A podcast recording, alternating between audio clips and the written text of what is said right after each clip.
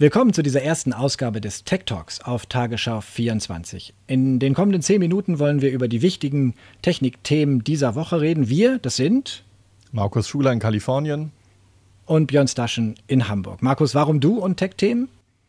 Ja, ich bin hier Korrespondent in San Francisco, unmittelbar benachbart zum Silicon Valley. Ich mache das seit drei Jahren und einige kennen mich vielleicht aus dem Radio. Und ich kümmere mich hier beim NDR seit langer Zeit um Technikthemen.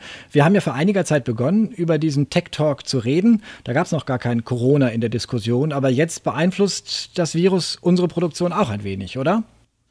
Nein, ein klein wenig. Du warst ja zum Urlaub in Kalifornien und bist nach Deutschland zurückgekommen, als äh, die Regierung in Deutschland gesagt hat, alle Menschen, die aus Corona-Gebieten kommen, die müssen erstmal in Quarantäne. Deswegen hat sich unsere gesamte Produktion äh, verschoben.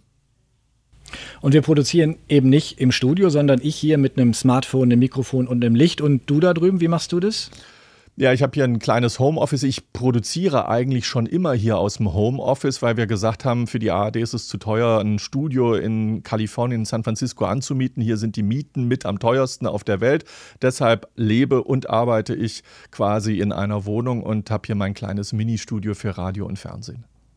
Und wir hoffen, dass es trotzdem aussieht wie Fernsehen. Das ist unser Ziel. Das Coronavirus betrifft nicht nur uns, sondern viele Menschen. Business-Meetings fallen aus, die Schule ist geschlossen und viele helfen sich mit Videokonferenzen, um Unterricht zu machen, um ihre Business-Unterhaltung doch noch zu führen. Und eine App, die dabei hier viele in Deutschland nutzen, die kommt aus den USA von dir, nämlich Zoom. Ist Zoom bei euch auch so populär? Ja, das ist einer der großen Profiteure dieser Krise. Ähm, über, seit Wochen wird schon über diese App andauernd berichtet. Zoom wird in San Jose gebaut, gemacht im Silicon Valley. Eine Videochat-Software, die deshalb auch so beliebt ist, weil sie so leicht zu bedienen ist und eine gute Bild- und Tonqualität liefert. Zoom ist aber auch heftig kritisiert worden in den vergangenen Wochen, unter anderem, weil sie Tools von Facebook für ihre Software benutzt haben. Diese Tools, die sind zwar kostenlos, doch sie liefern automatisch Daten über den jeweiligen Nutzer auch an das soziale Netzwerk. Das hat Zoom glücklicherweise vor ein paar Tagen abgestellt, aber es vergeht eigentlich kein Tag, Björn, an dem nicht neue Pannen bekannt werden. Videochats werden zum Beispiel über Server in China geleitet und ganz aktuell eine halbe Million geknackte Zoom-Konten, die sind jetzt in Hackerkreisen zum Kauf angeboten worden. Das ist ganz spannend. Man merkt ja auch, dass sich die Zoom-App im Moment fast jeden Tag aktualisiert, weil das Unternehmen offenbar versucht, auch Sicherheitslücken zu stopfen. Jetzt haben sie für Ende dieser Woche angekündigt, dass zahlende Zoom-Kunden die Möglichkeit bekommen sollen, zu entscheiden, über welche Datenknoten ihre Gespräche gehen. Also, ich kann beispielsweise sagen, ich möchte nicht, dass meine Konferenz über China übertragen wird, damit ich dort vielleicht nicht zensiert oder aufgehalten werde. Hier in Deutschland wird intensiv darüber diskutiert, ob man Zoom benutzen darf. Lehrer, Eltern, Datenschutzbeauftragte äh, liefern sich intensive Debatten, ob Zoom die richtige App ist, beispielsweise um Kinder zu unterrichten. Einige nutzen jetzt WebEx von Cisco. Was gibt es noch für Alternativen zu Zoom? Na, Jitso heißt oder Jitsi heißt so eine Alternative. Das ist äh, eine App, die von immer mehr Menschen gerade ausprobiert wird. Das ist eine Open Source Video Chat Software. Sie funktioniert im Browser. Man braucht also keine Software zumindest auf dem PC zu installieren. Je nachdem, mit welcher Geschwindigkeit man ans Internet angebunden ist, umso besser ist auch die Bildqualität.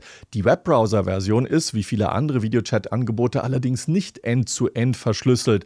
Heißt, wer sich äh, da wirklich wirklich absichern will und nicht äh, sicher und sicherstellen will, dass da niemand mit reinhört, der sollte ähm, die end-zu-end verschlüsselte Version benutzen.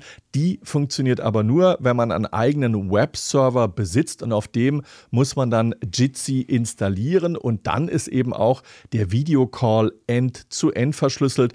Das ist bei vielen anderen Videochat-Programmen nicht der Fall. Klingt ziemlich kompliziert. Wird das denn populärer oder bleibt es doch bei Zoom, weil es bequem ist? Was ist dein Eindruck? Ich glaube, es bleibt bei Zoom, weil es eben so bequem ist, weil es stabil ist, weil die Bildqualität so gut ist. Eine Kollegin hat mir kürzlich erzählt, sie haben mit 700 anderen Leuten einen Videochat gemacht, weltweit. Und das hat mit Zoom einfach gut geklappt. Also viele Leute sind da offenbar bereit, ein Auge zuzudrücken und sagen sich, hey, das ist bequem, es kostet so gut wie nichts, es ist kostenlos eigentlich. Und nur wenn man länger als 40 Minuten Videokonferenzen machen will, dann ist es kostenpflichtig.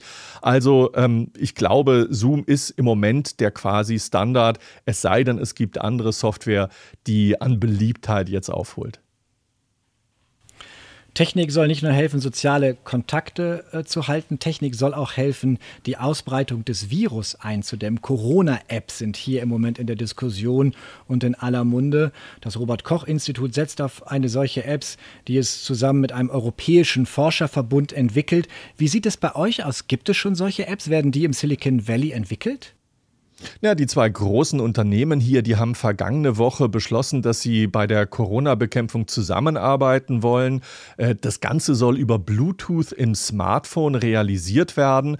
Wer eine Tracing-Funktion auf seinem äh, Android- oder Apple-Handy aktiviert, für den wird künftig eine zufällige und anonyme Kennung lokal auf dem Gerät gespeichert. Diese wird dann an andere Nutzer übertragen, wenn man sich zum Beispiel im selben Raum aufhält. Sollte einer der Nutzer Corona positiv sein, dann werden die anderen Leute, die zur selben Zeit der infizierten Person zu nahe gekommen sind, informiert. Die Identität bleibt natürlich geheim. Geheim ist die Sache, die in Frage steht, die hier diskutiert wird. Wie sehr kann man den Konzernen trauen, dass das wirklich geheim bleibt? Ja, das ist eben die große Frage. Apple und Google betonen, dass das System meine ortsbasierten Daten zum Beispiel nicht protokollieren würde und alle 15 Minuten da werde eine eigene neue Kennung automatisch generiert. Alle Daten sollen auf dem Gerät bleiben und dann nur freigegeben werden, wenn der Nutzer das erlaubt. Einige Experten sagen allerdings, das System könnte viele Fehlermeldungen ähm, generieren und dann wird jemand vielleicht äh, benachrichtigt, der überhaupt nicht mit so einer Person in Kontakt gekommen ist, zum Beispiel weil er sich in einem anderen, im benachbarten Raum befunden hat, denn das Bluetooth-Signal, das kann bis zu drei Meter weit gehen. Also eine richtige Sicherheit gibt es hier nicht und es ist immer ähm, wichtig, ähm, das misstrauisch äh, mitzuverfolgen. Ist ja ganz spannend. Es gibt ja viele solche App-Entwicklungen. In Singapur gibt es schon eine Trace Together. Da löst die Regierung am Ende die Alarmierung derjenigen aus, die über Bluetooth in der Nähe von einem Menschen waren, der Covid-positiv war. In Großbritannien will der NHS in der kommenden Woche eine solche App testen. In Deutschland wird eine entwickelt, die angeblich schon in dieser Woche auf Android-Telefonen zum Test verfügbar sein soll. Warum entwickeln wir eigentlich so viele Apps an so vielen Stellen bei einem Virus? Hm große, gute und wichtige Frage. Ich glaube, äh, jeder will da natürlich ähm, der Erste sein, der eine App in diesem Bereich herausbringt und äh, äh, will damit am Markt sein. Die Apps haben zum Teil auch unterschiedliche Funktionalitäten und keiner spricht sich so richtig mit dem anderen ab. Ich fürchte, wir werden ganz viele solcher Apps haben und dann ist es wichtig, dass eben, ähm, wenn sie was bringen sollen, dass diese Apps von möglichst vielen Leuten benutzt werden. Aber wenn es so viele Apps gibt, gibt es mehr Verwirrung und ich fürchte, äh, so mancher wird eine falsche App installieren oder äh, dann ganz drauf verzichten.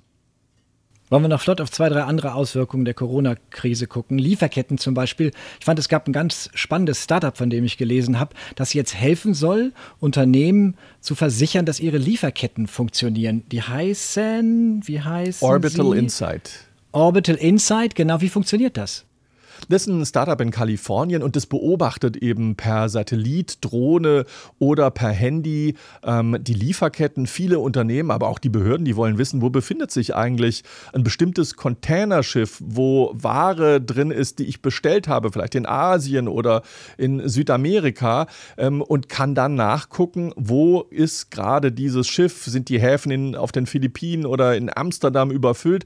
Und hier in den USA gab es ja diese Woche die Meldung, dass es zu Engpässen in der Fleischversorgung kommen könnte. Auch hier kann dieser Dienst hilfreich sein, weil er eben aus der Luft dann beobachtet, wie viel Lieferverkehr ist in, diese großen, in diesen großen Fleischfabriken zu beobachten. Dann gibt es noch die Streaming-Anbieter, von denen haben wir gehört, Netflix will drosseln, damit wir mehr Videokonferenzen machen können. Spotify hat mich überrascht, hat eher weniger Abrufe im Moment, weniger Streaming, weil die Leute eben nicht auf dem Weg zur Arbeit ihre Playlist hören. Und ähm, wie, wie, wie verbringst du deine Zeit, Markus? Was machst du, um dich zu unterhalten? Also wenn die Zeit da ist, dann äh, gucken wir natürlich äh, viel Netflix. YouTube, eher Profiteur ja. der Krise oder eher Verlierer? Ja, YouTube äh, weiß man noch nicht so richtig, aber Fakt ist, die Werbeeinnahmen, die gehen überall gerade zurück im klassischen Fernsehen, wie natürlich auch bei YouTube oder bei sozialen Netzwerken wie Facebook. Das merken übrigens auch viele YouTuber. Ähm, dort sind angeblich deren Werbeeinnahmen um bis zu 50 Prozent eingebrochen. schauen wir noch vielleicht auf Neuigkeiten. Traut sich denn jemand in diesen Tagen was Neues?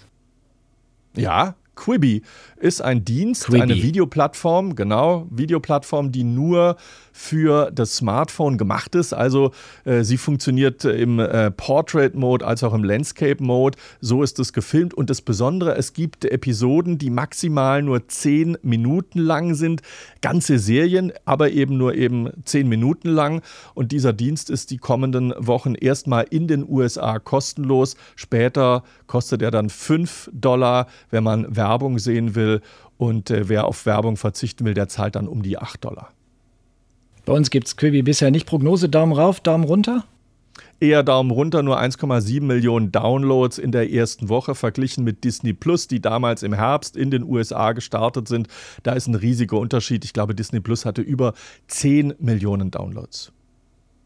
Markus, vielen Dank. Das war die erste Ausgabe des Tech Talks auf Tagesschau 24 und wir hören uns hoffentlich nächste Woche wieder.